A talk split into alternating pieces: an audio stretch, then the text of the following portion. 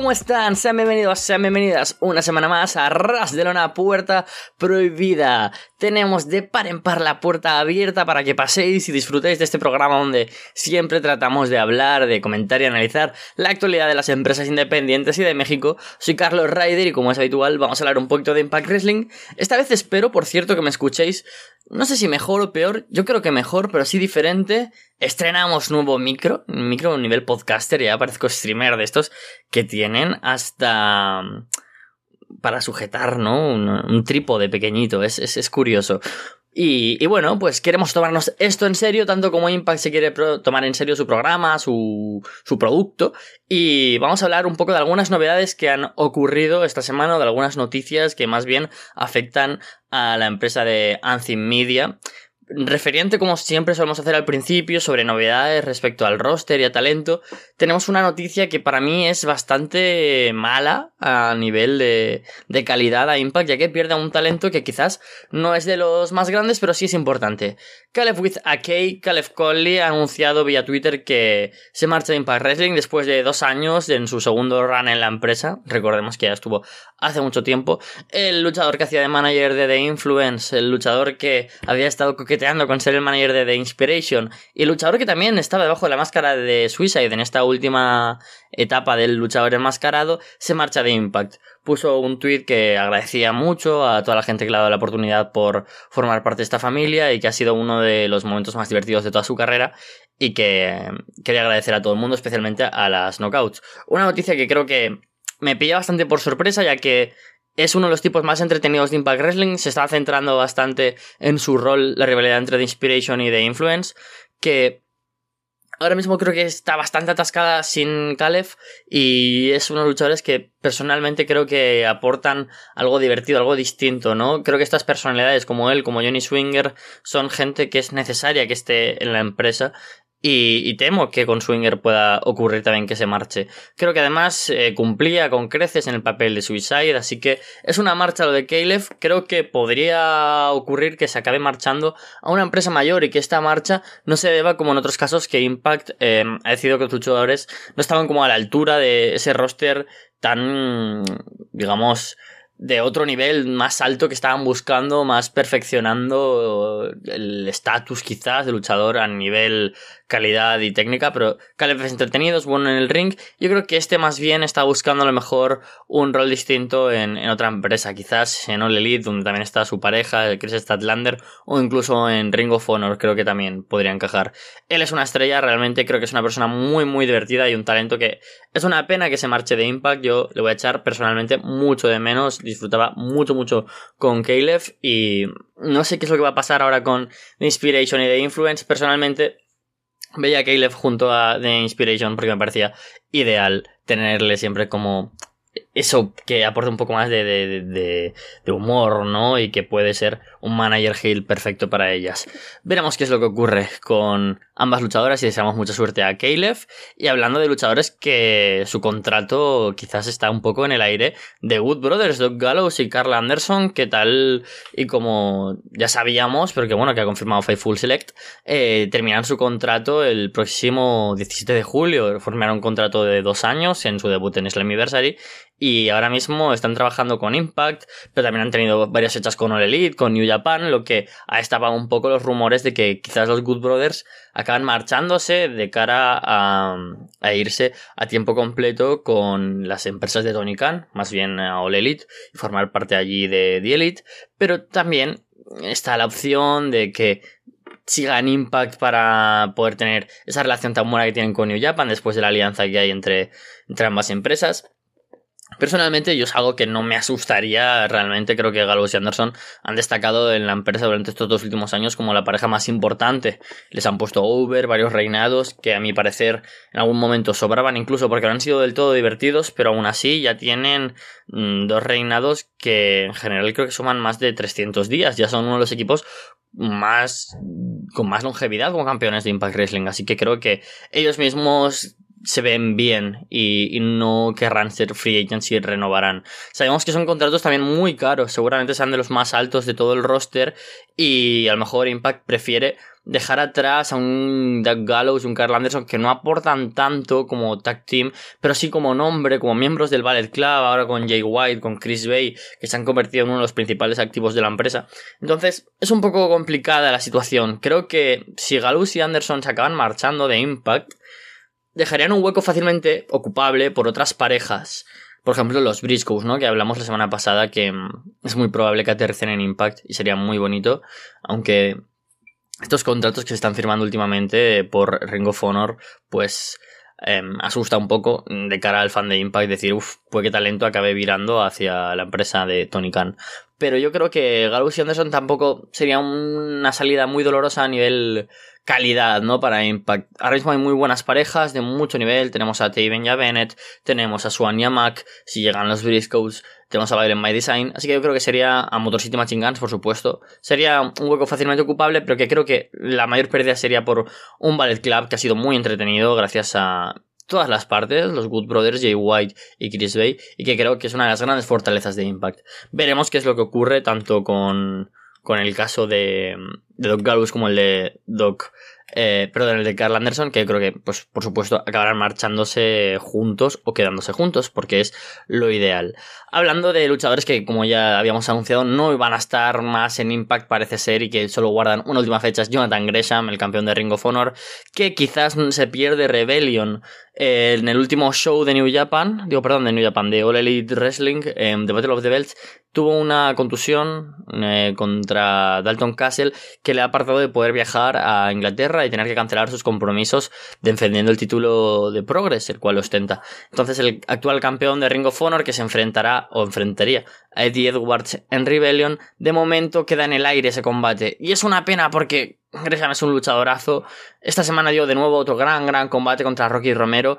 La secuencia final de ese combate es a destacar. Luego cuando hagamos el repaso muy rápido del, programa, pues mm, no comentaré mucho más porque el combate fue una defensa, un combate sólido del campeón y con un Romero que como siempre está espléndido y que tiene esa facilidad de adaptarse a todos los estilos los cuales domina. Y esa secuencia final que de nuevo junta velocidad, agilidad, técnica, perspicacia. Y creo que Gresham es un luchadorazo que por supuesto me alegro de que haya firmado por Ring of Honor. Me alegro muchísimo porque es sin duda mm, la cara de la compañía. O sea es el Eddie Edwards de Impact eh, Rosemary. Si se fueran esa gente y yo fuera fan o mayormente fan de Ring of Honor, pues eh, de alguna manera me alegraría mucho por su llegada, pero sí que diría, Dios, es que se están yendo dos de los principales talentos que representan la, marca. Y eso me pasa con Jonathan Gresham. Habría encantado que se quedara. La propia Jordan Grace dijo que, que había intentado por todos los caminos que se quedara en, la empresa. Grace también otro de los grandes talentos de, de Impact que sabemos que se va a quedar siempre que pueda en la empresa. Y que, bueno, que no lo había conseguido porque obviamente Gresham quiere mucho a Ring of Honor, lo representa y yo estoy muy contento por él. Esperemos que pueda tener ese combate, el último compromiso que tenía cerrado con Impact, que es eh, Rebellion, al igual que ocurre con otros luchadores como Jake Something, pues estos contratos que aunque sabemos que acaban marchándose, van a tener un último combate y espero que el de Gresham pueda suceder, porque ese combate contra Eddie es la cara de Ring of Honor moderna contra la cara de Impact Wrestling moderna. Sin duda es un combate de los más esperados de la última década a nivel de face to face, dream match entre empresas. Así que sería un combatazo que espero que pueda suceder y, y realmente espero que Jonathan Gresham se recupere, se recupere rápidamente. El combate, por cierto, que va a tener contra Chris Ridgway, que será reemplazado por Kid Lycos, pues es el Iba a ser, si no me equivoco, el 17 de abril. El día 23 es Rebellion, así que veremos, veremos qué sucede. Mientras, la semana que viene también tendremos Impact, por supuesto, antes de Rebellion, el Go Home Show, donde se ha anunciado el main event, que es el ballet claval completo, Chris Bay, Jay White eh, y los Good Brothers contra eh, Honor No More, con Kenny King, Vincent y The OGK, Matt Taven y Mike Bennett. Ahora hablaremos de este combate en profundidad porque vamos a hablar ya del último Impact, un Impact que ha traído cosas bastante divertidas. Eh, la, despedida de alguna manera, por decirlo así, de Caleb en el pre-show, en el BTI, en el cual Madison Rain venció a Jesse McKay. Veremos, por cierto, si rematan esta historia para Rebellion. Creo que será un buen combate para el pre-show. Que además, pues, de alguna manera cerraría esta rivalidad. Y luego ya nos han dejado alguna pincelada de qué podría venir para las campeonas, Mason Rain y Tenil Dashwood. Quizás que se cruce en su camino Giselle Shaw, que también, como comentábamos, puede tener una personalidad con la que se asocie rápidamente un tipo de, historia fácilmente llevable y divertida entre ambas eh, luchadoras, en este caso entre la pareja y la luchadora británica. Luego vamos a hablar ya de qué ocurrió en el main show. Y es que abrimos con el que perfectamente podría ser uno de los mejores openings de Impact en los últimos años. Una gran, pero que gran promo de William Morrissey. Increíble, muy emocionante, en el que Morrissey incluso se le llenan los ojos de lágrimas, se le corta la voz, ya que Morrissey volvía al 2300 Arena y decía que por fin volvía con, como él quería volver, sobrio, en la mejor forma de su vida, limpio, que agradecía a todo el mundo, todo el apoyo, porque él no se esperaba volver así y aquí, y ahora vuelve en el mejor momento de su vida. Realmente me emocionó, creo que Morrissey era un luchador con el que tenemos muchas dudas cuando llegó a Impact, pensábamos que quizás no era un buen fichaje. Hemos visto que se ha recuperado muy bien de todos estos problemas que tenía, sobre todo con el alcohol, con en general de salud mental, sobre todo, y adicciones. Y una gran, gran promo que hace que la gente le apoye, le aplauda y el 2300 de Arena se volcó con William Morrissey, que se convirtió en uno de los top babyface de la empresa. Aparecieron bueno, apareció Brian Meyers en esta pequeña rivalidad del gato y el ratón que están teniendo para cortar las alas a William Morrissey en esta gran promo. La verdad es que yo creo que ayudó que apareciera Brian Meyers porque en cualquier momento se iba a romper William Morrissey y básicamente le dice que, que, que bueno, cosas malas, ¿no? Directamente sobre todo este tiempo y que espera que, que básicamente se vaya de Impact y bueno, algunas cosas más. Eh, lo esperable. A lo que Morrissey pues busca a Brian Meyers, le golpea, coloca una mesa, pero quien aparece detrás es Chelsea Green y aparece también Matt Cardona golpeándole con el Digital Media Championship. Y es que se reúnen los Major Players. Segmentazo. Realmente segmentazo. De una manera natural, de una manera que se ve eh, con sentido dentro de la narrativa de Impact después de esta rivalidad que tuvieron precisamente hace un año incluso, viendo ahora cómo esto conecta con el resto de empresas en las que están tanto Cardona como Meyers como Chelsea Green, ya sea GCW, ya sea en Crita Pro, ya sea en NWA, tiene todo el sentido del mundo que ahora se reúnan los major players, un segmentazo en el que acaban haciendo una powerbomb sobre William Morrissey, eh, además luego se reúnen para ayudar a Cardona a atacar a Mickey James en un segmento posterior, genial que los major players, incluida Chelsea Green, se junten, creo que da sentido y forma a las tres partes, a Cardona, Meyers y Chelsea, porque por separado ahora mismo Impact están teniendo muchas cosas, destacando algunos luchadores que dejan menos tiempo tanto a, a Meyers sobre todo como a Cardona. Es verdad que Chelsea sí que está siendo un poco más protagonista, pero creo que esta reunión puede servir para que ambos funcionen tanto con singles como con parejas, pero sobre todo con una alianza férrea como es la de ellos. Segmentazo y que espero que derive a lo mejor en un Morrissey contra Cardona o en un handicap match o algo así de cara a Rebellion. Muy muy bueno opener, la verdad. A nivel in-ring tuvimos varios combates también interesantes en el show. De una pura chorre tuvo el título contra de Ring of Honor contra Willow Nightingale. Siempre me cuesta este apellido mucho. Y este Champs Champ Challenge que de corona con un 7-0. Que fue curioso porque como esto estaba grabado previamente al show de Super Card of Honor, en comentarios dice Tom Hanifan. Y cuidado que Willow Nightmare... Eh, ah, Nightingale no gana esta noche porque podría llegar a luchar contra, contra Mercedes Martínez en una lucha donde se haga a la Undisputed Ring of Honor Gómez Champion. Tuvimos ahí esa discordancia eh, narrativa, ¿no? Más bien temporal pero bueno, que no supuso ningún problema. Realmente me pareció un buen combate, una buena defensa férrea. Eh, creo que es una luchadora bastante divertida. Eh, Nightingale, creo que es una luchadora que no es increíble, pero que siempre da la talla. Y una defensa más. Veremos a ver qué es lo que ocurre en Rebellion, en esa lucha por el título de la Reina de Reinas contra Taya Valkyrie. Y qué es lo que sigue ocurriendo con el título de Ring of Honor femenino, ya que sabemos que Mercedes Martínez se coronó en Supercard of Honor y qué sucede con Deona Veremos qué es lo que ocurre entre la gerencia de Tony Khan y la de Scott Damore, cómo solucionan todo esto. Sabemos que la empresa está teniendo cosas complicadas que solucionar, pero bueno, teniendo por medio gente como Dan Gresham, etcétera, puede que se llegue a un acuerdo para una colaboración en el que Don Apuracho pierda el título momentáneamente en un All Elite, Rampage, Dynamite, quizás en Ring of Honor, en un próximo pay-per-view que se anuncie, o incluso en Impact Wrestling, lo cual me parecía muy descabellado. O tuvimos ese Romero contra Gresham que también comentábamos. Y un par de combates que también me gustaría comentar, que fue el Alex Shelley contra, contra Steve Macklin. No, se llevó la victoria Alex Shelley, es algo que no me esperaba. Fue un combate entretenido y finalmente, eh, con un slice bread, eh, venció, venció Shelley. Obviamente con participación por medio de Chris Sabin.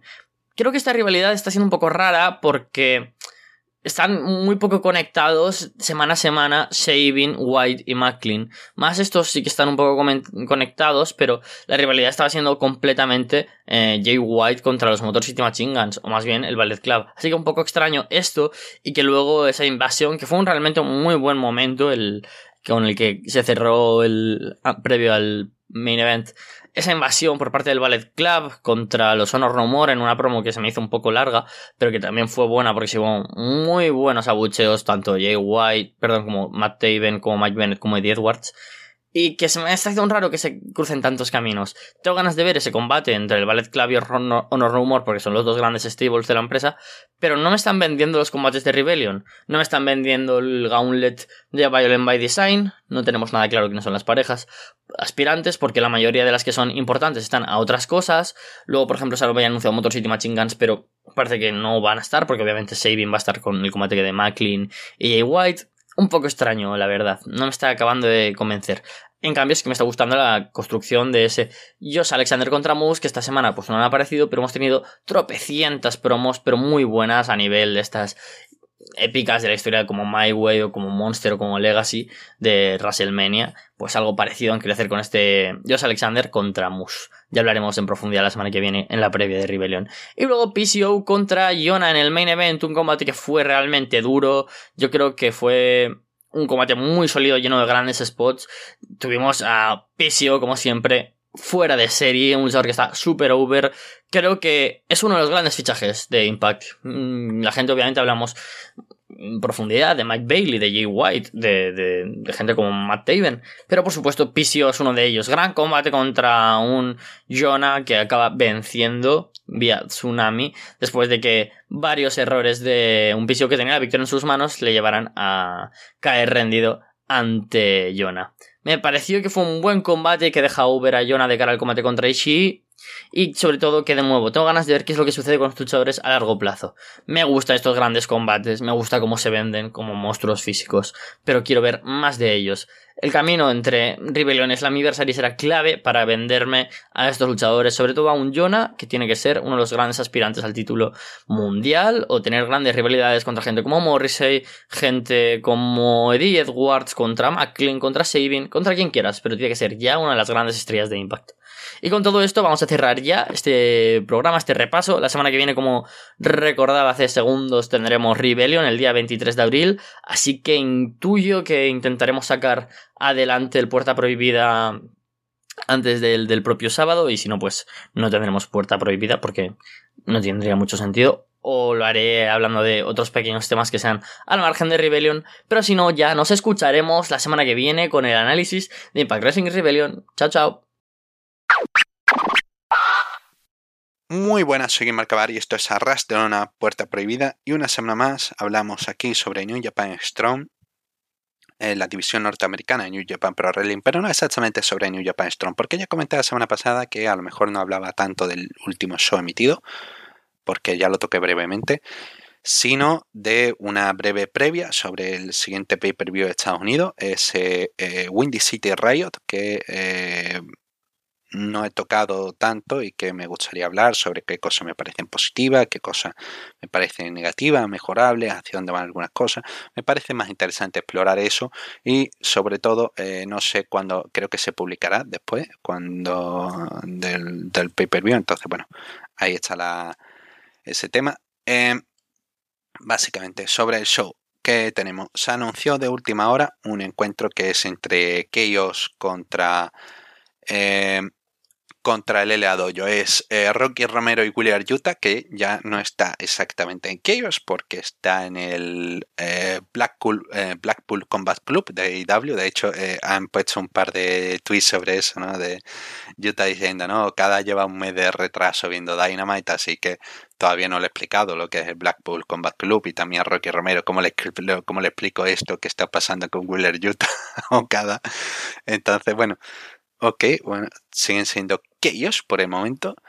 Y se enfrentarán eso al LA Dojo a em, DKC Kevin Knight, pero este encuentro será en Dark Match. Lo que se podrá ver, lo que se podrá ver es el pay-per-view.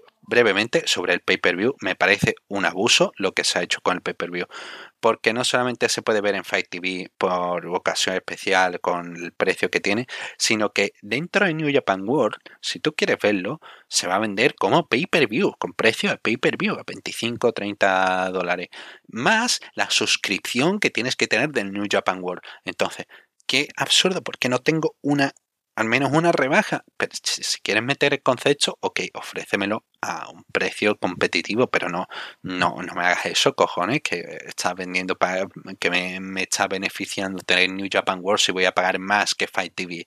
Eh, no, no, no le veo sentido. Explicarme el sentido, pero yo no le veo. Lo bueno, que a partir de mayo ya estaré disponible en la librería, pero ya en mayo ya le has perdido la gracia, sobre todo ahora que se vienen anuncios importantes, como Chris Dickinson, que ya ha firmado con New Japan Pro Wrestling, eh, hay otra gente que ya han firmado con New Japan Pro Wrestling de manera oficial, no contrato de New Japan Strong, otra gente que se va. Em, hay cosas, hay noticias, hay cosas con AEW, hay, hay cositas y eh, no quieres ver este show pues tres semanas después cuando ya se han hecho todas las cuando ya ha pasado todo pues absurdo.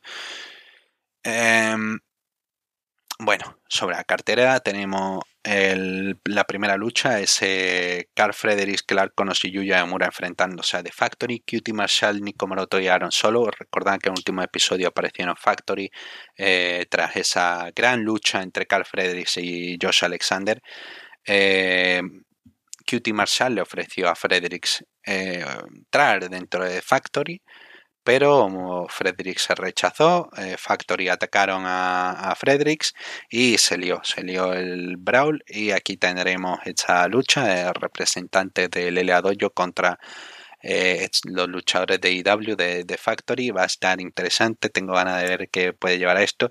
Ya sabemos que más adelante, por spoilers, spoilers, pero durante estos segundos van a ser spoilers, eh, Carl Fredericks se enfrentará a Kitty Marshall en una lucha individual, así que em, para la gira Collision en Filadelfia eh, se grabará en el 2300 Arena en mayo, 15 de mayo, así que por ahí va la historia, espero una victoria de, de, Factory, pero si no, eh, espero, mi corazón dice, tiene que ganar el Adoyo pero mi, mi, cabeza dice tiene que ganar de Factory con alguna traición, algún juego sucio, algo que permita que continúe la trama. Lo siguiente que tendremos es Fred Rosser y compañero contra Team Filthy, Jared Creator, Royce Isa, Jorel Nelson, Black Tiger, Danny Limelight y Fred Rosser estará con Josh Alexander de Impact Wrestling, Chris Dickinson, nueva contratación de New Japan, Alex Coughlin y Rey Narita. Muy contento por Dickinson, sé que le ofrecieron hace tiempo un contrato y estaba deseoso de que se pudiese anunciar. Y ahí está, el bueno de Dickinson tiene contrato y podrá trabajar en Japón.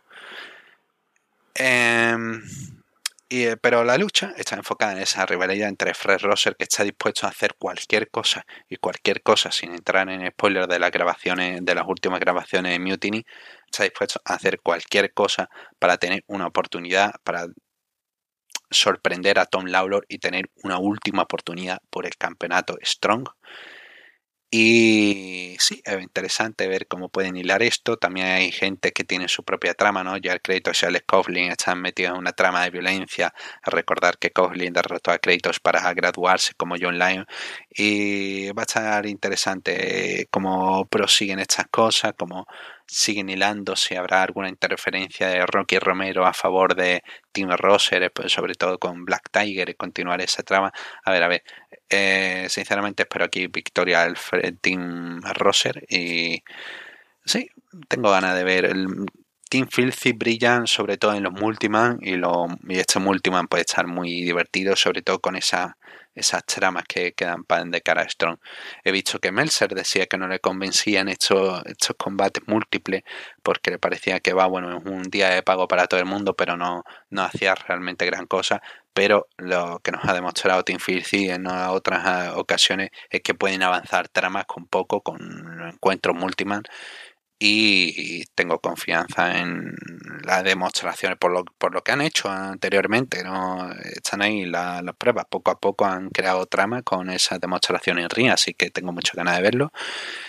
Hablando de eh, Team Filth y Tom Lawlor contra Yuji Nagata, que va a ser una competición digna de ver. El campeonato Strong no está en juego porque Lawlor comentó en, en las grabaciones que se hicieron de.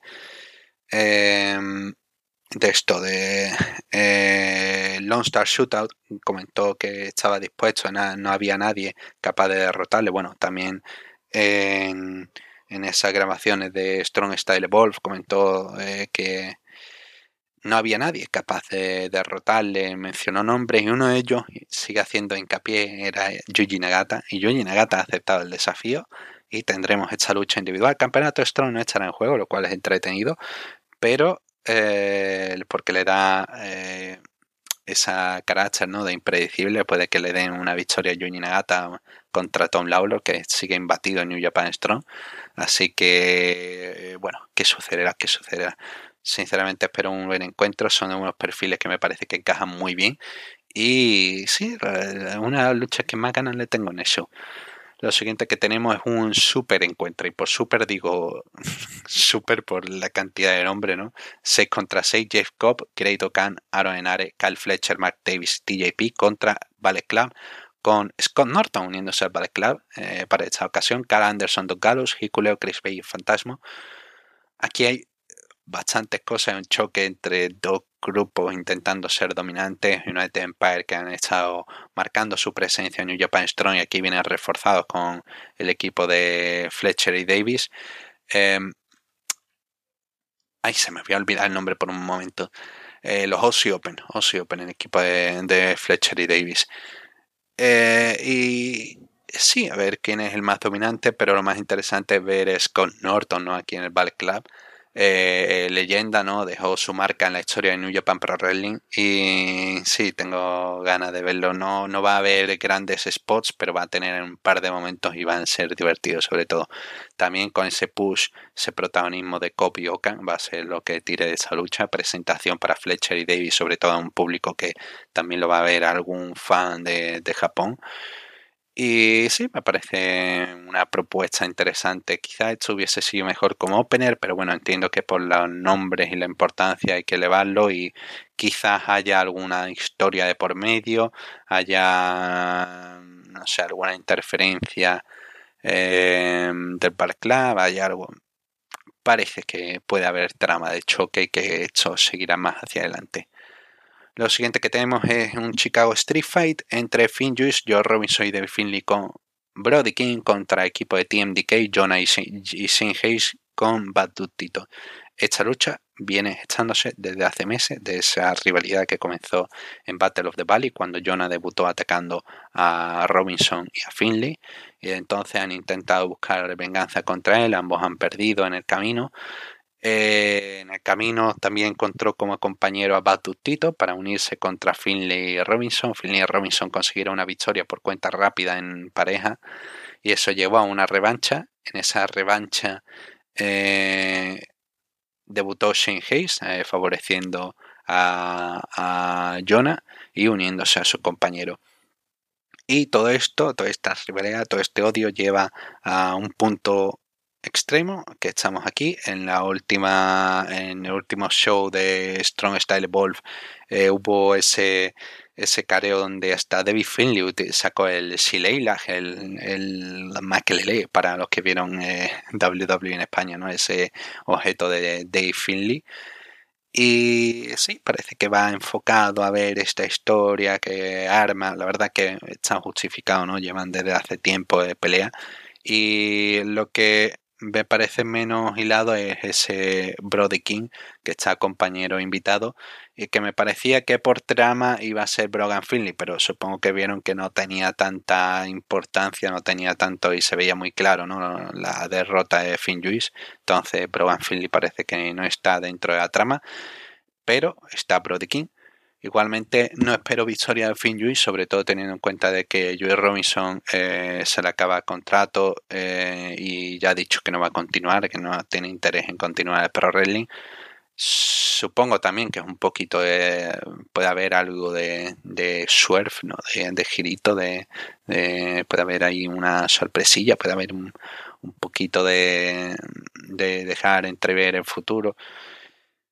Me gustaría ver que Joe Robinson continuara, pero si no tiene pasión, si quiere dedicarse a otras cosas, si prefiere enfocar su vida en otra, me parece que es un buen momento para dejarlo y eh, sí, que, eh, que siga hacia adelante con lo que él quiere. Si no tiene interés Pro Wrestling, me parece maravilloso que encuentre otra cosa en la que, la que enfocarse.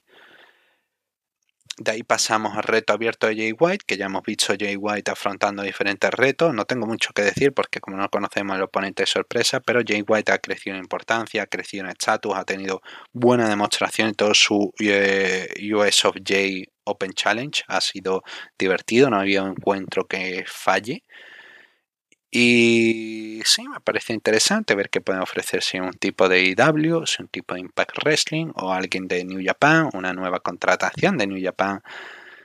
Hay cositas en el aire, hay diferentes sorpresas. Eh, no me aventuro a decir nadie, pero sí, parece bastante curioso.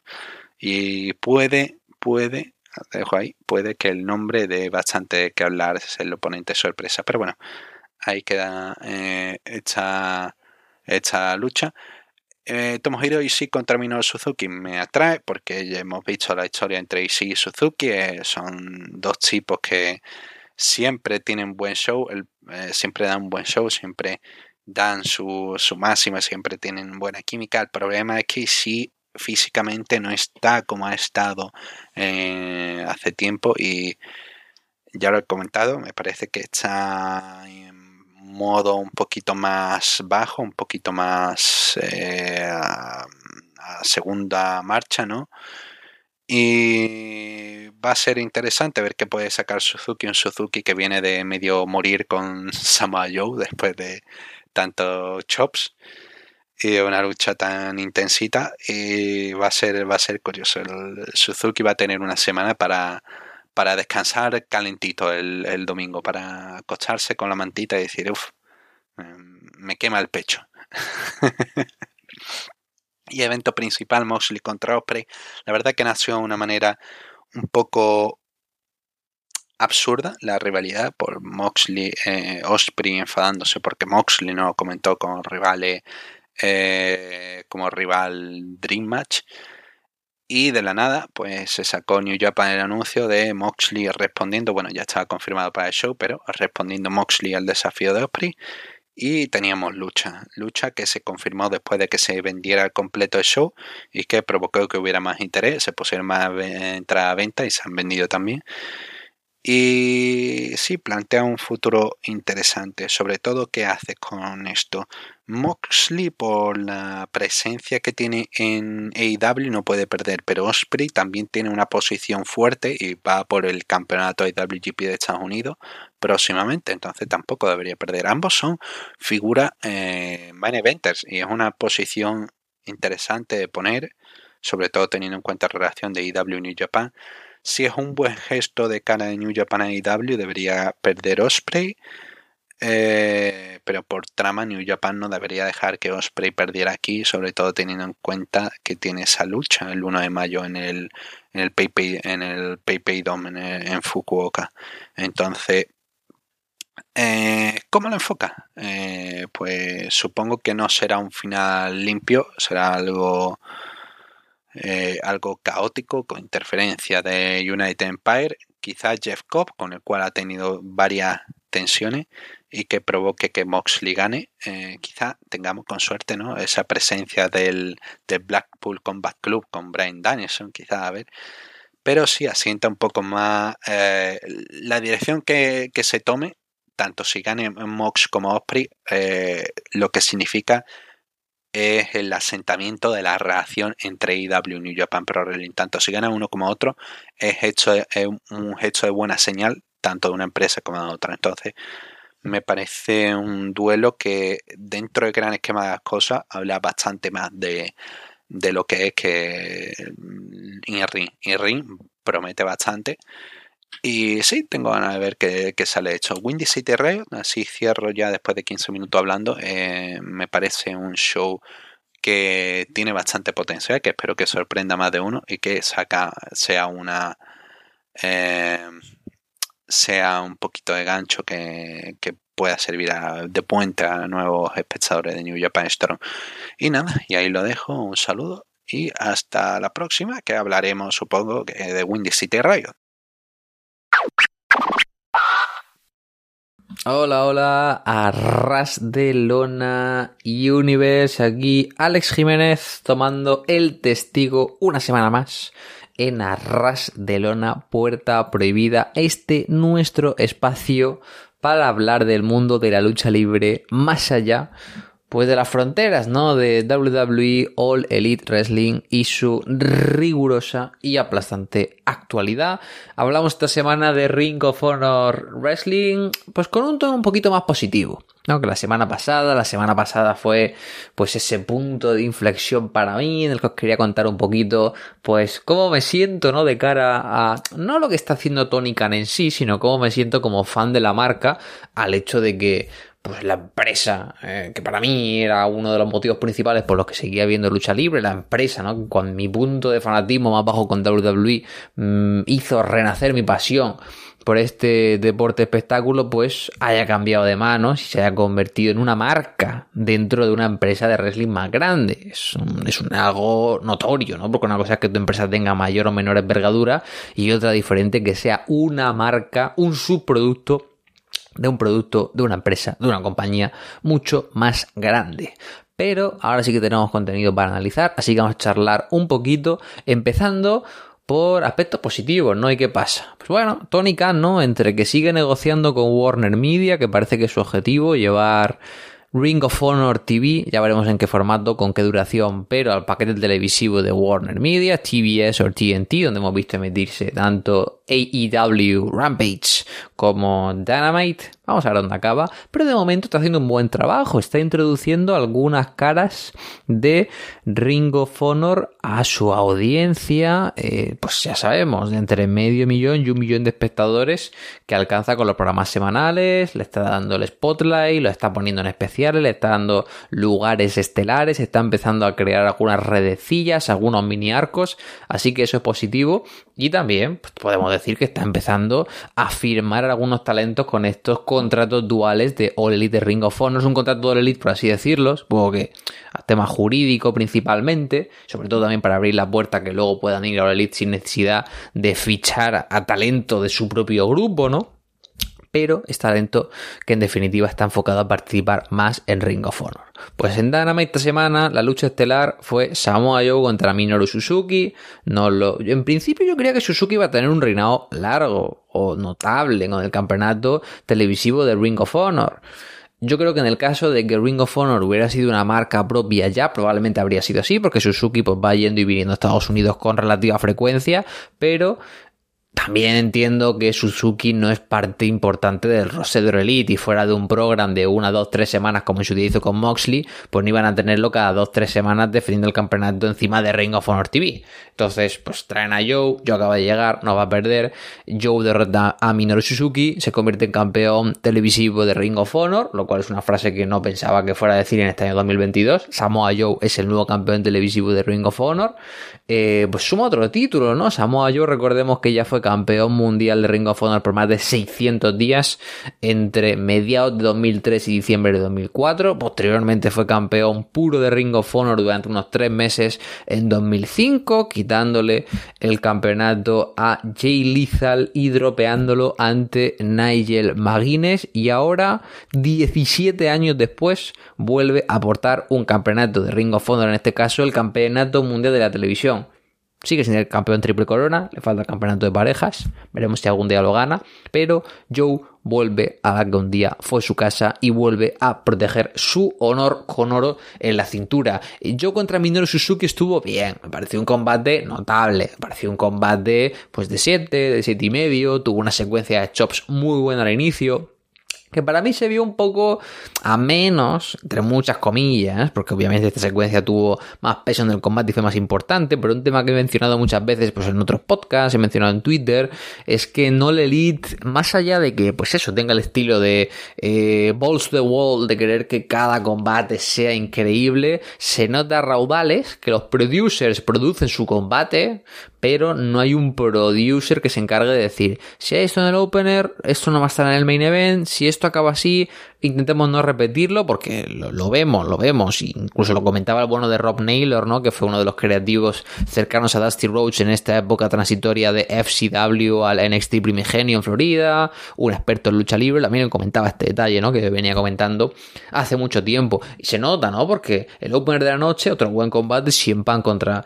eh, Penta Oscuro empieza con una secuencia de chops idéntica a la que luego empieza Samoa Joe contra Minoru Suzuki. Es como, tío, si sabes que Joe está enfrentando a la leyenda japonesa, probablemente que pues, querrá hacer ese, esa secuencia, Strong Style, ¿no? Recordar un poquito a su gran combate contra Kobashi en el New York Hotel en 2005, pues no, no lo hagas en el opener o si ves que lo van a hacer, pues que el producer le corte las alas. Pero bueno, fuera de ese detalle tonto, el combate está muy bien, el combate funciona a las mil maravillas, Samoa Joe y Minoru Suzuki a los 4 o 5 minutos de combate están completamente rojos, morados, se están pegando hasta el carnet de identidad, es un combate que funciona muy bien, pero para mí ese puntito que impide que llegue al siguiente nivel es el final abrupto.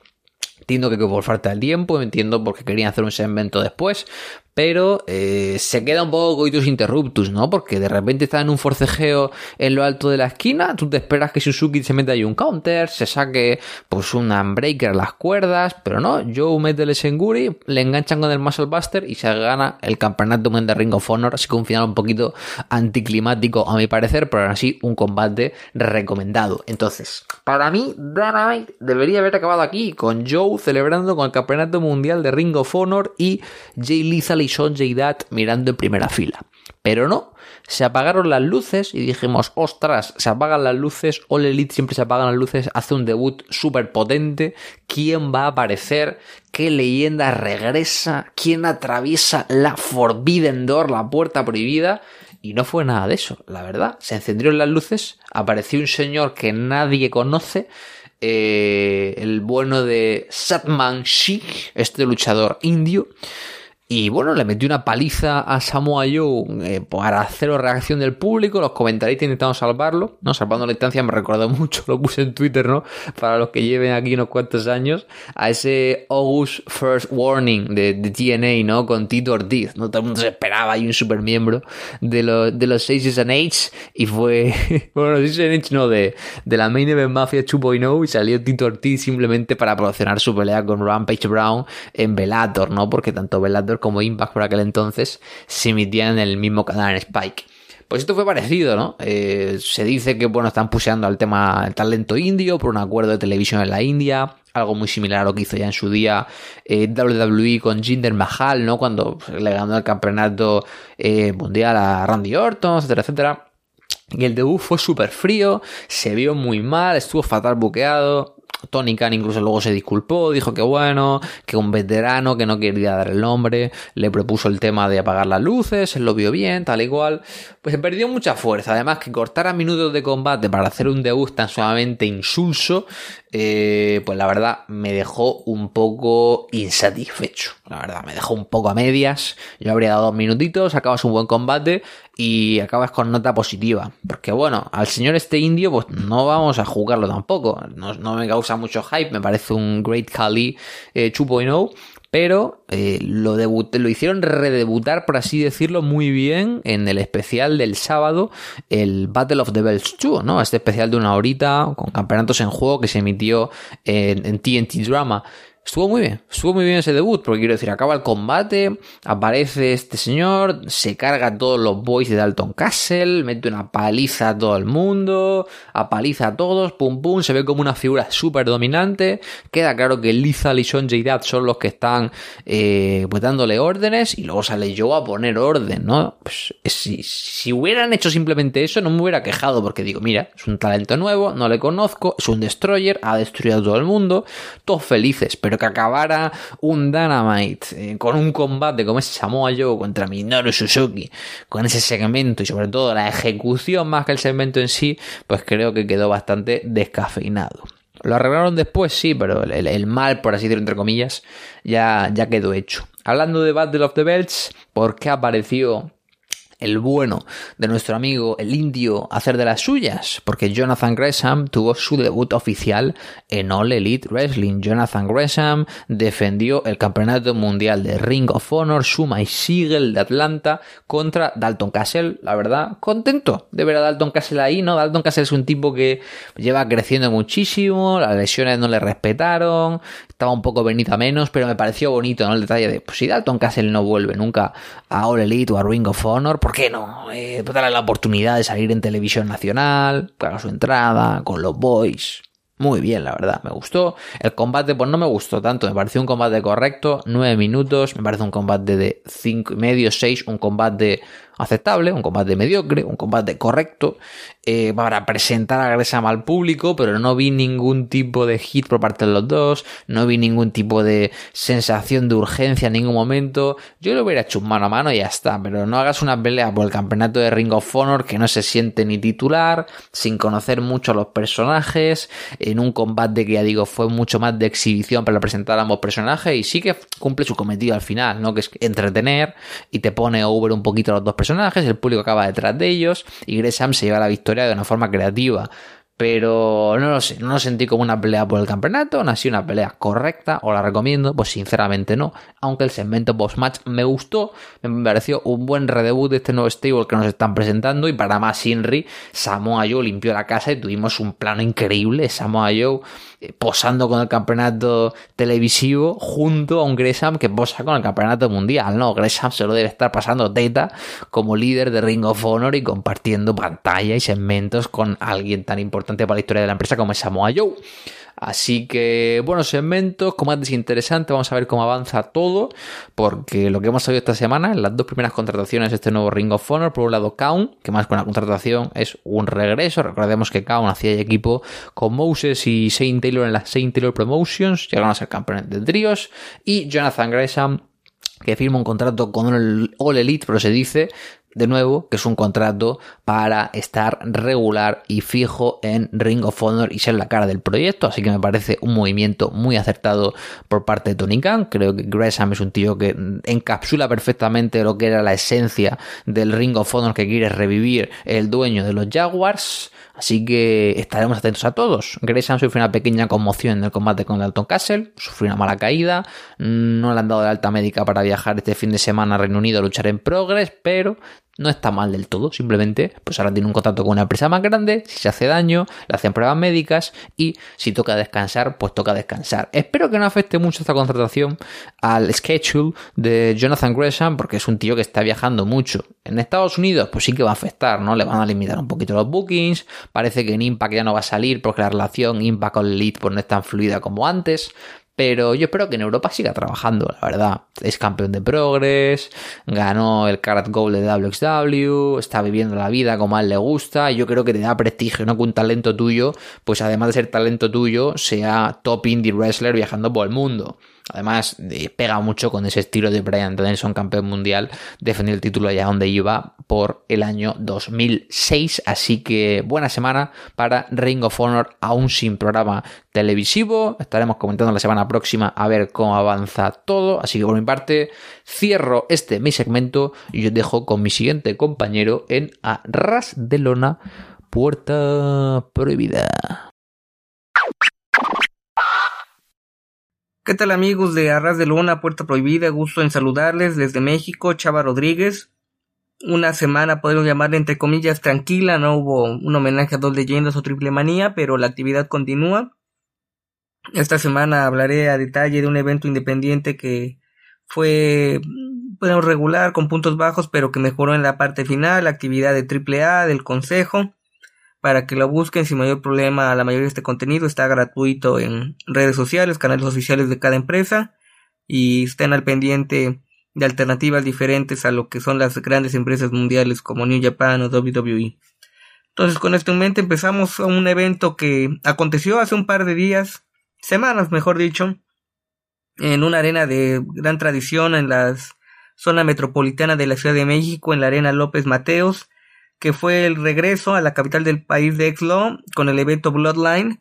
Y lo curioso de Exlo es que empezó, creo que puede decir hace a inicios de siglo, hace casi 20 años, y uno de sus promotores fue un integrante de entonces la revista Luchas 2000, después convertido en Superluchas y que se mantiene al menos en formato digital, Ernesto Campo.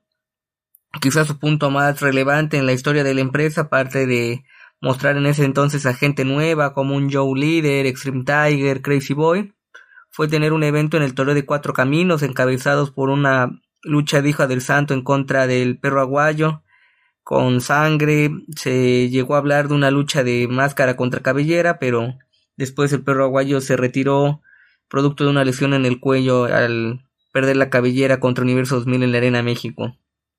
Este evento está disponible en, la, en el canal de YouTube de Más Lucha, gratis porque hay parte del contenido de Más Lucha se necesita la membresía.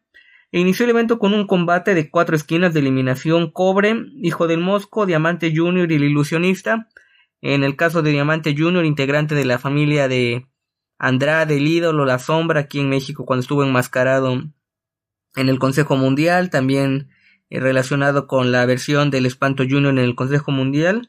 Un combate interesante, bien llevado, se nota que son talentos jóvenes, cobre con actividad en distintas empresas independientes, en lucha madre, en DTU. Y este hombre, uno de sus lances característicos es cruzar el lado de, el ring de lado a lado, mejor dicho, con un tope con giro, eh, se lleva un golpe fuerte, queda mermado y eso propició ser el primer eliminado de la contienda. Al final gana Diamante, un combate bueno para abrir cartelera, intenso, se notan las ganas de estos jóvenes por trascender y creo que lo seguiremos viendo no solamente en The Club sino en otras promociones a cualquiera de los cuatro. De ahí un combate de tríos, la nueva generación de los porros. En su momento los porros, uno de los tríos característicos no solamente de Clos, sino de la zona mexiquense por manejar el estilo de lucha extrema. Dos han fallecido en contexto de pandemia, Obed y Ángelo Demonio, Ángelo Demonio polémico por ese incidente que tuvo en contra del Cuervo de Puerto Rico en esta misma arena hace un par de años que pueden buscar en redes y las reacciones que tuvo ese incidente los nuevos poros representados por Lunatic Extreme, Venganza y Obed Jr. en contra de los Rocobar, unos luchadores del estado de Hidalgo, que es la primera vez que los vi trabajar. Hijo de Rocobar, Rocobar Jr. y Poético. Interesantes los castigos combinados. El público apoyando a los nuevos porros. No sé si por la cuestión sanitaria, las ventas de boletos o qué pasó, poca audiencia uno, eh, reitero, quizá no les dieron el permiso para tener un aforo lleno, pero creo que por lo que presentaron principalmente las luchas estelares, eh, podría haberse logrado una mejor entrada en este inmueble.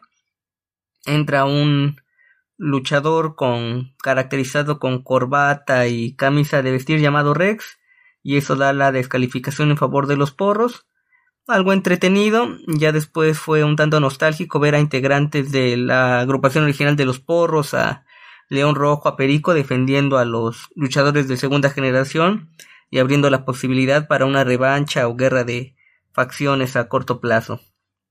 Después combate en relevos sencillos, el anticristo y el fantasma de la ópera, veteranos en la empresa, en contra de Epidemia y Zoom Driver, un combate un tanto lento, el fantasma de la ópera que lucha de forma esporádica, con sobrepeso, y anticristo que él mismo lo menciona, que ha tenido problemas de salud, que está bajando de peso, se le notó la falta de ritmo.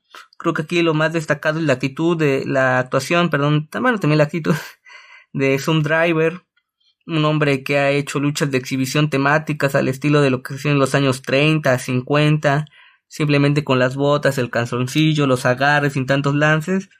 Tiene un estilo interesante, me gustó al menos su presentación al estilo de Saiyajin del anime manga de Dragon Ball.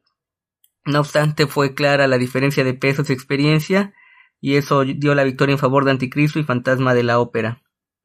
Después un combate en parejas por los títulos de IWF, Ricky Marvin y X-Fly en contra de Flex McKillion y Richie Sloan.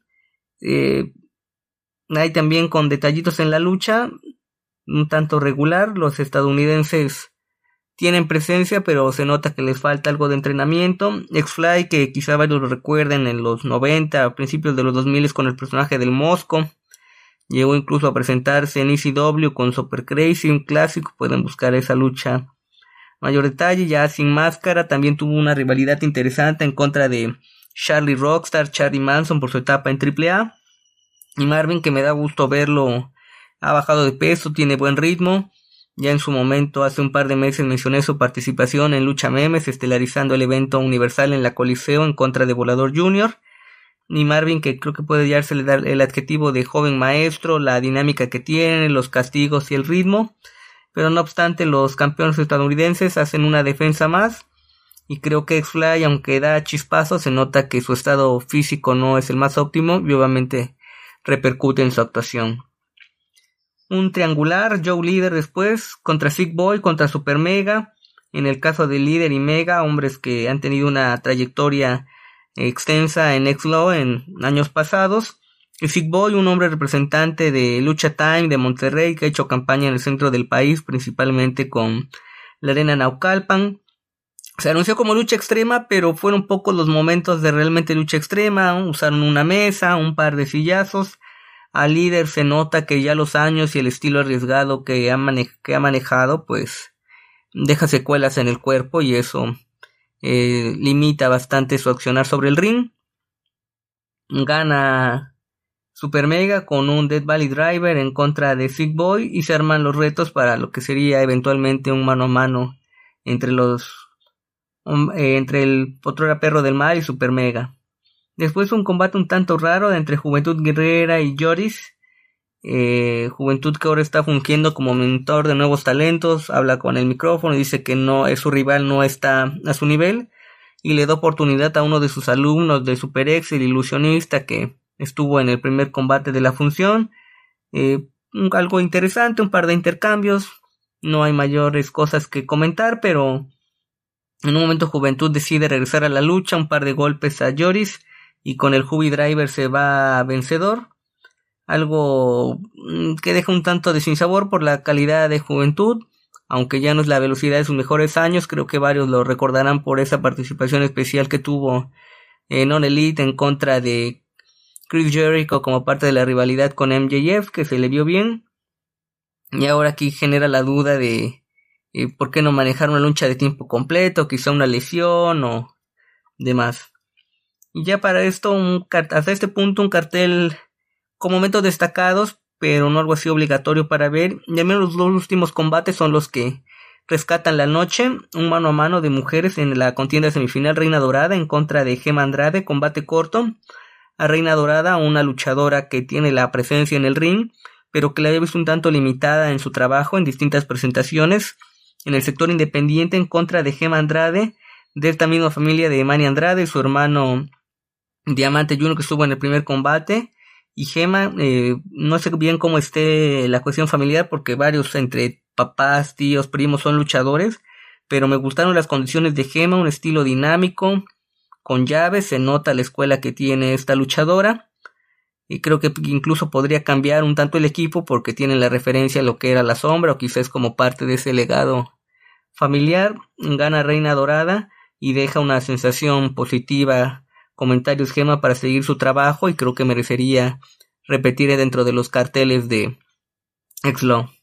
Y por último, el evento estelar para encontrar al nuevo campeón mundial de peso completo, Dr. Wagner Jr., en contra del Mesías, contra Austin Aries, que regresó a México, luego de participaciones especiales que tuvo en las grabaciones de Impact Wrestling hace un par de años en el Frontón México. Austin Aries con un legado que extenso a pesar de que tiene una fama de que es un tanto difícil trabajar con él, campeón en Ring of Honor, en Impact Wrestling, ahora trabajando en NWA, que ya aquí eh, se hacen comentarios a detalle de NWA, entonces no me voy a meter tanto con esa área, pero un combate que es el mejor de la noche. Me dio gusto ver a Wagner y a Mesías evocando parte de lo que fue una rivalidad clásica, uno de los mejores combates, si no es que el mejor combate en la historia de Triple Manía a la fecha, fue el mano a mano que tuvieron en el Palacio de los Deportes hace más de 10 años. En 2009 me parece que fue ese combate y unos Aries que sabe acoplarse al estilo de los rivales. Me pareció un tanto excesivo por momentos ponerse con esta cuestión del figureo, los retos, pero cuando se dieron los intercambios fue bastante bueno ver a un Dr. Wagner en contra de Aries o Wagner en contra de Mesías. Y un final pues con un tanto de polémica, el referee queda fuera de acción por unos instantes. Se, reparten fouls al por mayor, pero quien sale victorioso es Austin Aries que toma al Mesías, le aplica un Brainbuster y es el nuevo campeón. Gana y termina esta función que, salvo estos dos últimos combates, las demás pueden omitirse si no es uno fanático que recuerda la época de Exlo. Vamos con las empresas grandes. Eh, AAA presentó una serie de programas de televisión. No he podido verlos todos. Hubo un fin de semana que no presentaron programa nuevo. Al fin de semana siguiente tuvieron dos programas eh, nuevos consecutivos en la cadena Space y ando un poco desfasado en cuanto a los programas, pero de lo que he podido ver, un par de luchas de campeonato, la defensa de FTR de los campeonatos mundiales de parejas de AAA en contra de Dralístico y Dragon Lee. Originalmente estaban pautados los Lucha Brothers como retadores. Fénix todavía no se recupera de su lesión en el brazo. Le dan la oportunidad a los hermanos Lee y creo que se nota la calidad de estos luchadores mexicanos, pero todavía FTA no nos ha dado ese gran combate en México como amerita o lo que hacen en Estados Unidos y prueba de ello es el combate hace un par de días que tuvieron en All Elite en contra de los John Box, que yo creo que es candidata a lucha del año eh, en la empresa que tuvieron en Dynamite.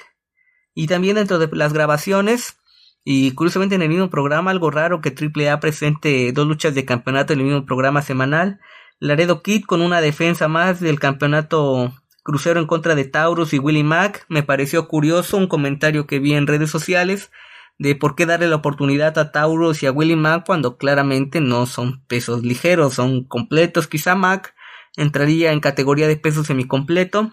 Una triple amenaza que suena a lo que podríamos ver dentro de Impact Wrestling sin mayor problema. Parte de lo que comenta el compañero Carlos, pero se nota la dinámica, los conocimientos de los tres. Mac es estadounidense, pero tanto Taurus como Laredo trabajan de forma regular no solamente con Impact, sino en promociones de Estados Unidos. Buena lucha y termina con una defensa más de Laredo Kid, pero sin llegar al nivel de lo que vimos hace un par de días en Dallas, que fue otra defensa también en triple amenaza que tuvo Laredo en contra de Bandido y Flamita. Por último, para cerrar esta semana, un par de cosas del Consejo Mundial. Comenzó el torneo universal, un torneo bastante extenso, casi un mes de actividad, tres eliminatorias para encontrar a los finalistas de este campeonato que puede llamarse al estilo del fútbol un campeón de campeones, o lo que vemos en la Supercopa que se enfrenta el campeón de la Champions League contra el campeón de la Europa League, un mundial de clubes, los campeones de distintas confederaciones para encontrar un campeón único en mundial de clubes. Eh, algo interesante de este formato es que se dividió por el tipo de campeonato la las funciones en una función que fue la que ya aconteció el viernes pasado entre campeones nacionales, después campeones históricos NWA y campeones mundiales del Consejo Mundial. Templario es el primer finalista, un hombre que se nota su evolución, el trabajo de gimnasio y que aprovecha ese tipo de oportunidades. Bastante emotivo la, el homenaje a Raciel. colocaron en el centro del ring el campeonato que ostentaba hasta el momento de su muerte, uno de los títulos nacionales de trío, su máscara y los compañeros que con los que debió de haber participado de no fallecer de forma trágica por un accidente automovilístico, recordándolo en el centro del ring y aplaudiendo, estremecedor ver llorar a sus compañeros y amigos, a Cancerbero y a Virus, en paz descanse Raciel, y sigue la actividad de la lucha. Finalmente, el mismo consejo subió completa la función en la Arena Coliseo por el 79 aniversario del inmueble y en la contienda estelar, lo que fue sorpresivo, y lo mencioné ya aquí con antelación, Dragón Rojo Jr. es el nuevo campeón mundial eh, peso medio del Consejo Mundial. Le dio esta victoria a la entrada para que entre al torneo del Campeonato Universal en contra de Soberano. Casi 20 minutos de acción, buen combate. Aunque Dragón Rojo por las lesiones ya no maneja un estilo tan aéreo como lo hacía en unos años pasados, tuvieron buena dinámica, lo mejor en la parte final del combate. Comenzaron con llaves, creo que les costó un poquito a los dos acoplarse porque no es un estilo que manejen ambos. Soberano intenta una tapatía, pero se queda corto, luego trata de reivindicarse con una variante de media tapatía, pero el público de la Arena Coliseo le hizo notar que falló en la ejecución del movimiento. Lucha del año no, pero que merece verse y creo que es parte del contenido interesante que ha sacado el consejo y reiterándole que de momento las mejores luchas que ha tenido la empresa, al menos en estos cuatro meses y medio de lo que va de 2022, han sido con campeonatos en disputa y esto es porque ha ayudado el formato a una caída que hacen que los luchadores tengan mejores actuaciones, se dediquen a dar un espectáculo digno de lo que está pagando el público por, por verlos.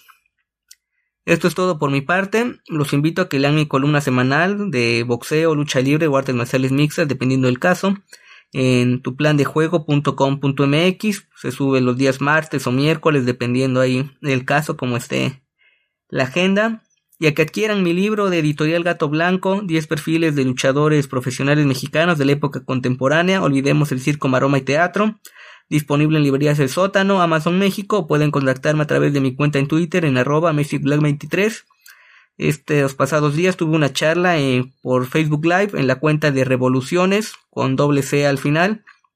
Tuve la charla de lucha libre y escritura, la pueden revisar, es gratuita por si tienen dudas sobre el libro y me di tiempo para hablar un poquito de historia de la lucha en general, su trascendencia en México y consejos para ser escritor por si tienen la duda de ver un contenido diferente a lo que usualmente les comparto. Eso es todo por mi parte, saludos a la distancia, síganse cuidando, que seguimos en época de pandemia, aunque parece que se logra ir controlando, y ese controlando entre comillas o subrayado podríamos decirlo. Un abrazo a la distancia, saludos desde México.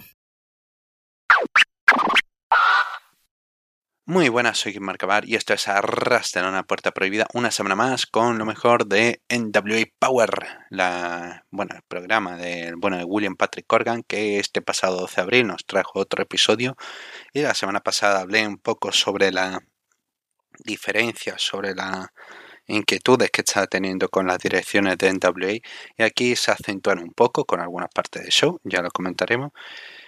Y sí, un episodio centrado en ese main event, que es la defensa del campeonato mundial peso pesado de NWA entre Matt Cardona contra The Pope, que está cobrando al Champion City. Antes de empezar el programa, hay una entrevista tras bastidores con Nick Aldis, que comenta que quiere destrozar, quiere ganar el campeonato eh, mundial otra vez y destrozar a Matt Cardona. Aún así, el título es lo secundario para él ahora mismo. Al parecer, la rivalidad ahora mismo con Cardona es más personal en ningún momento hemos visto cuánto de visceral es hecho, cuánto de personal es. Hemos visto de traición, hemos visto, pero no hemos visto que sea más personal en ese ámbito. No, entiendo por qué ahora a Nicaldi le importa mucho más Matt Cardona que el título no está justificado. No es como han habido ataques a su familia, ha habido.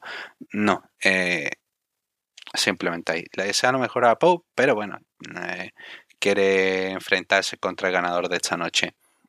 Y empezamos el programa con una primera lucha. Los Dirty Sexy Boys, el equipo de JTG Dirty Dango contra Commonwealth Connection, el dúo de Doc Williams y Harry Smith. Una lucha ok, entretenida. Eh, no está nada mal para, para, lo que podía ser y la verdad que bastante contento con el resultado.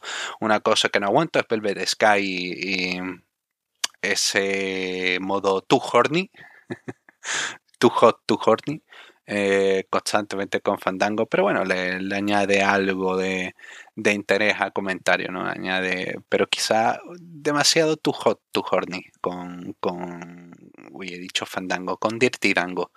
Está demasiado acalorada, ¿no? Cada vez con, con, Dango y eso resulta en el final de que se distrae Dango con Velvet eh, y bueno, se había hecho daño al caer al exterior del ring. Por...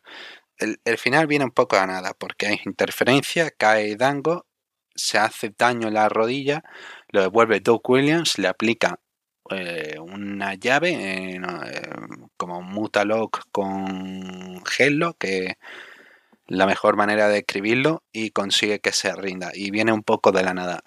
quizá con un par de minutos hubiese sido algo más entretenido, pero no hay tiempo, no hay tiempo en Power para, para hacer esto. Igualmente una lucha ok, correcta, no es nada mala y dentro que cabe, sí, recomiendo si queréis verla. Eh, lo siguiente que tuvimos es Austin Idol hablando de lo que pasó la semana pasada con el bueno de Zion, recordemos que en ese Body Slam Challenge de Tyrus apareció Austin Idol, le dijo algo a Zion y Zion oh, se, se quedó petrificado. Aquí ha venido a decirnos cuál es lo que reveló, reveló la identidad del padre de Zion, le reveló a Zion que sabía quién era su padre. ¿Quién es su padre? yo soy tu padre.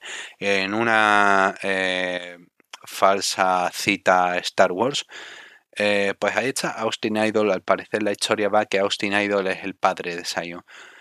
Ya comenté que no me gustaba este punto de la historia, menos que parecía que Idol fuera a ser el padre.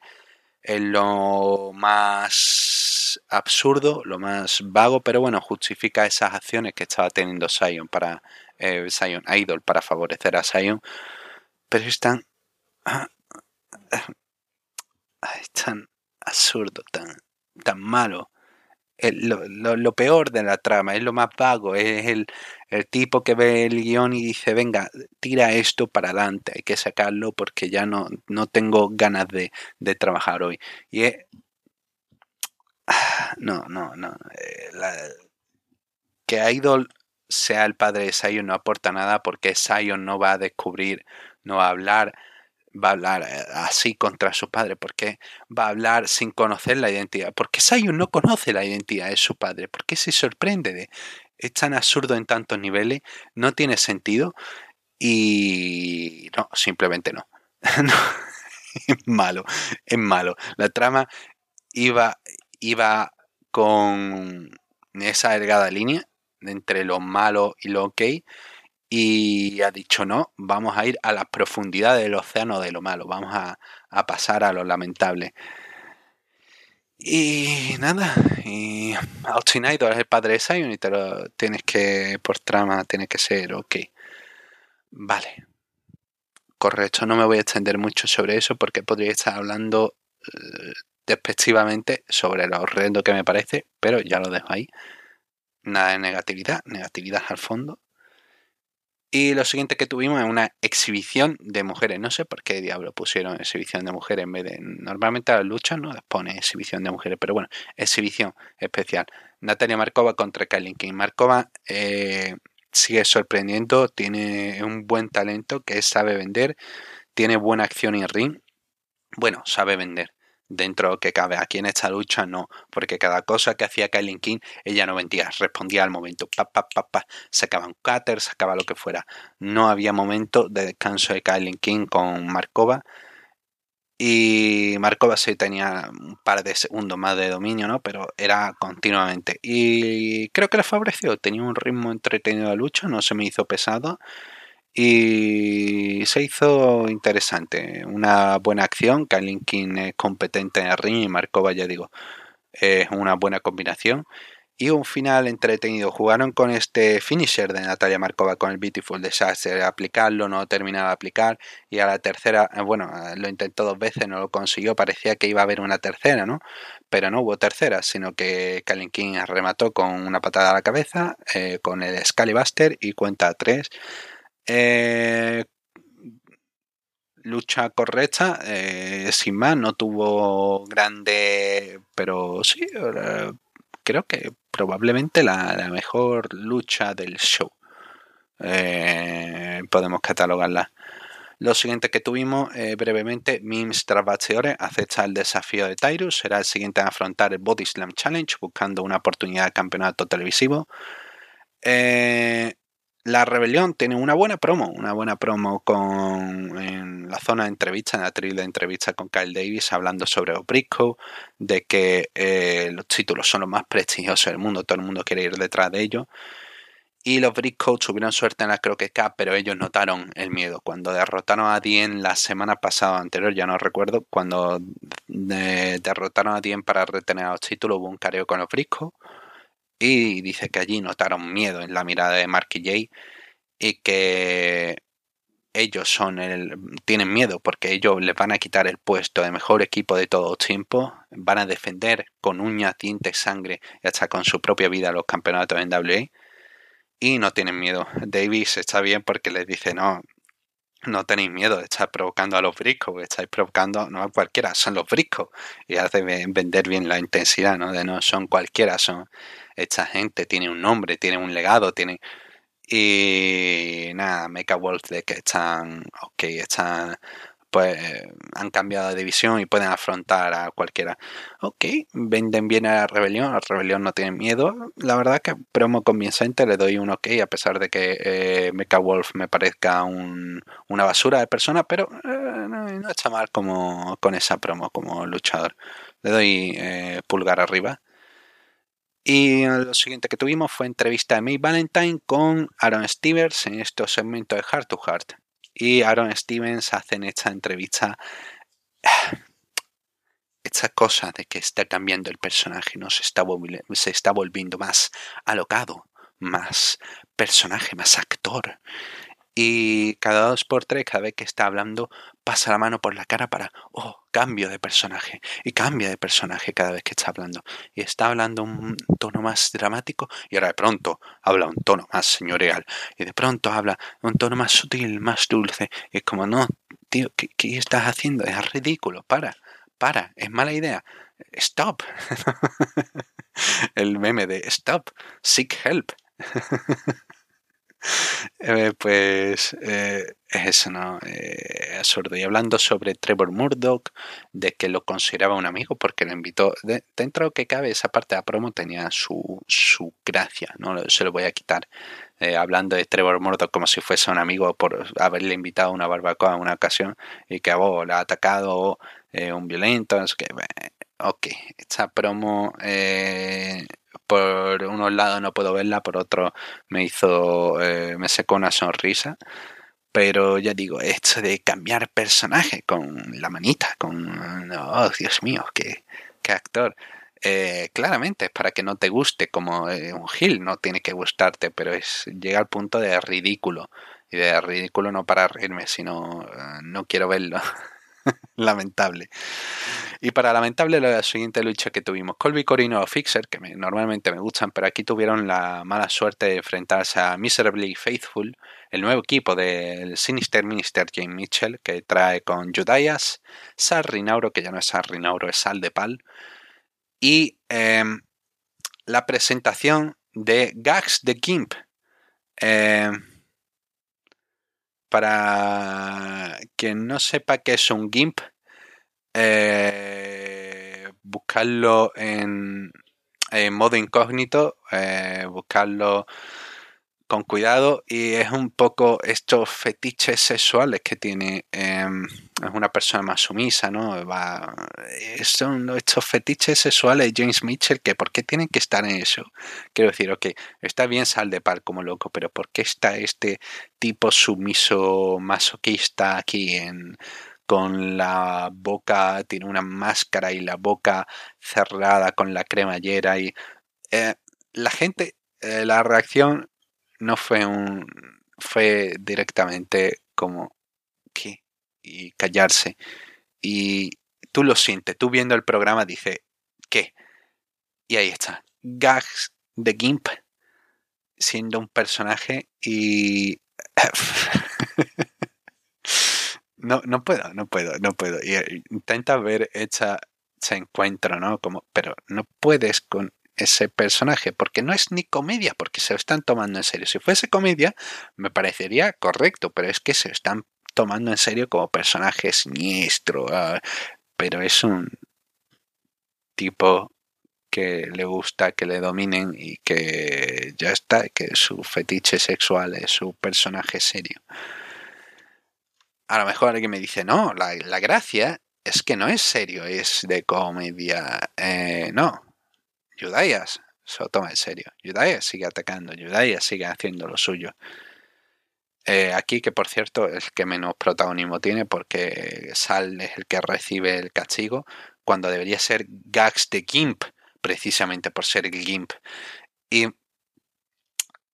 Sal, bueno, eh, Gax eh, se muestra más agresivo cuando debería haber sido Sal. Eh, cuando llega a tirarle de la oreja a. Bueno, el piercing de la oreja a Colby, eso debería haber sido Sal. no, no, sé, creo que no tienen claro qué personaje debe ser qué personaje. Y es absurdo y es un encuentro que no tiene mucho más. gente apalizándose brevemente, turno no tiene más profundidad que presentarnos a este nuevo equipo de James Mitchell. Al final, eh, se interfiere, no da relevo, pero es el hombre legal por algún motivo. Eh, y termina aplicando un chokeslam a Jay Bradley, ok, queda impresionante. Y todo queda para que Gax, la nueva incorporación del grupo de James Mitchell, remate con un bulldog, con este, es como el, el bulldog que hacía em, Spike Dudley, como el bulldog que hacía Spike Dudley, pues eso se apoya en el pecho de, de Yudai Ahmed en el, en el esquinero. Bulldog y cuenta tres sobre Bradley. No tiene sentido. Fisher no sé eh, por qué va esto como ascensor. Le dan victoria, luego no. Luego eh, es absurdo el buqueo de Fisher cuando tendría que ser más continuado y sobre todo con Corby que le van dando cada vez más presencia y se quieren venderlos como heels eh, de, de, renombre, de, de, prestigio ¿no? dentro de tu empresa, tienen que tener victorias. Pues nada, no, no, no hay que darle victorias a gente carismática, hay que darle a este grupo que es literalmente un, un error en sí mismo. No, no sé, incómodo ver esto. Mientras tanto, los comentaristas hablando de, de, de oh, parece un fetiche, es que, uy, kinky, hablando así de, eh, que como, ¿por qué, qué, estáis hablando? ¿Qué está pasando? ¿Qué es este mundo? Jenna Sai, luego tenemos a Jenna Sai hablando con May Valentine diciendo que ya ha terminado con eh, Tanning Terrer y Power Blaze, ahora solamente confía en sí misma y quiere eh, seguir su camino en Double al parecer no era suficiente con tener eh, momentos de, de haber terminado y de que nos dijeran no, ha terminado y que volvé otra vez, una y otra vez. Una... Al parecer no era, tenía que haber otra, esta promo que nos aportaba mucho, pero es una buena promo de, de Jenna eh, buen eh, delivery, bien, bien mostrada, dando intensidad, dando importancia a ella misma, hablando, ok. Como presentación, ok. Lo siguiente que tenemos el main event, pero antes nos recuerdan que Team Store no puede estar en la mesa de comentarios debido a exigencia de Matt Cardona. Y tenemos el main event, Matt Cardona contra The Pope. Y esta es una lucha en la que pasa mucho y poco.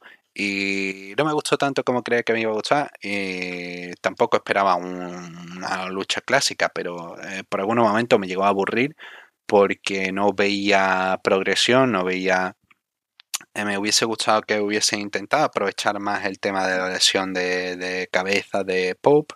Ah, en un momento hace un guiño ¿no? de, de, Cardona, intenta tirar a Pope contra escalones metálicos, Pope lo evita, salta sobre escalones cayendo sobre Cardona. Ok, esa parte ok pero ya está. Luego lo que tiene es presionar el cuello de, de, Pope cuando, no sé, tendría que haber sido una, una ofensiva más de, no sé, puñetazo a cabeza, brimbusters, buscar suplex, buscar eh, pataditas a la cara.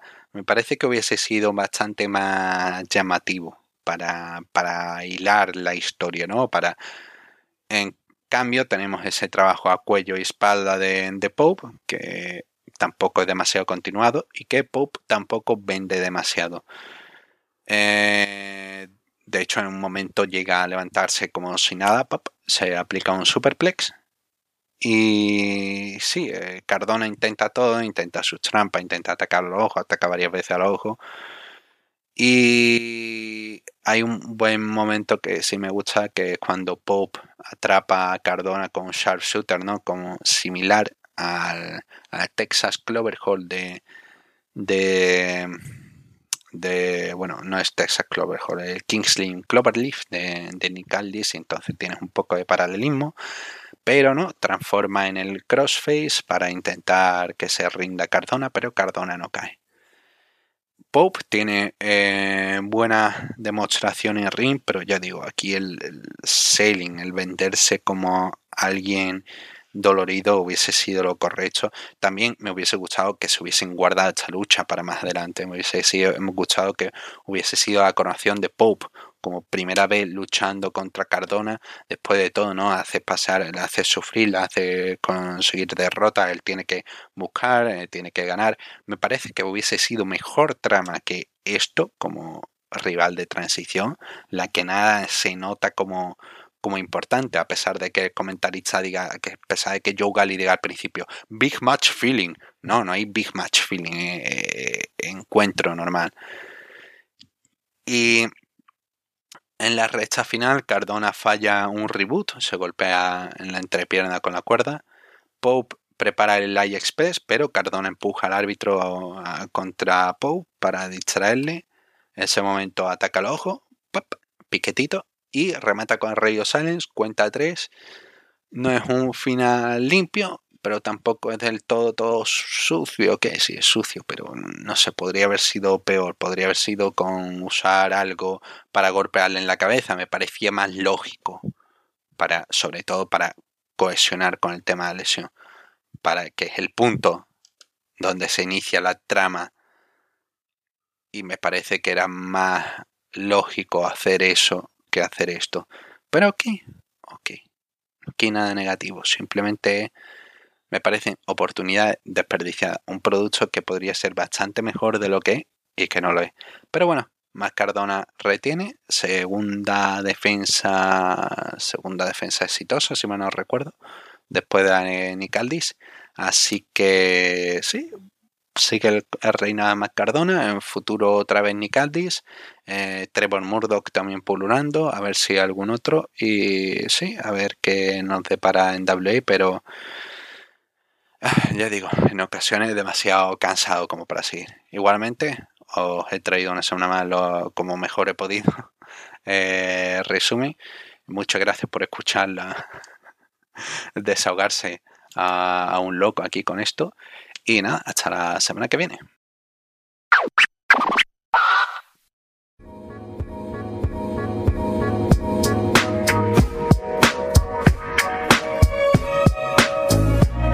Hanman golpea a Cole con el alambre, se lo pone como corona de espinas a Cole en pleno Viernes Santo y le aplica un Dead Eye desde el filo de ring sobre una mesa afuera. Cole no se levanta en 10 y Hanman se lleva la victoria me encantó, esto fue la pasión de Cole, ¿no? O sea, eh, fue un via crucis para el pobre Adam. Me sorprendió ese spot de, usar la esta silla que tiene todo esta, el alambre eh, y como que dudase y todo eso, eh, muy babyface para después pagar por estúpido, ¿no? Un poco. pero más allá de eso, al final el, campeón se, se recobra y hace un, un guiño al, al, flaco Inri eh, poniéndole la, corona de espinas a Adam Cole, que también tiene cierta resemblanza al Mesías, ¿no? O sea, no es que le haya puesto la corona de espinas, no sé, a John Moxley, le puso un tipo que tenía el pelo largo y barba. Entonces todo, todo se dio. Eh, faltó que fuera a las 3 de la tarde nomás, eh, que el combate. fue como, hasta a mí me sorprendió porque es, un poco, Estados Unidos es medio conservador, Alessandro, ya Eric Bichoff lo vi medio molesto ya con esta cosa de la semana, de, de la Semana Santa, ¿no? Em, pero a mí por lo menos el final me encantó. O sea, para mí fue, fue un gran tributo. Mel Gibson le da 10-10 eh, a este combate. Eh, yo también, también le doy.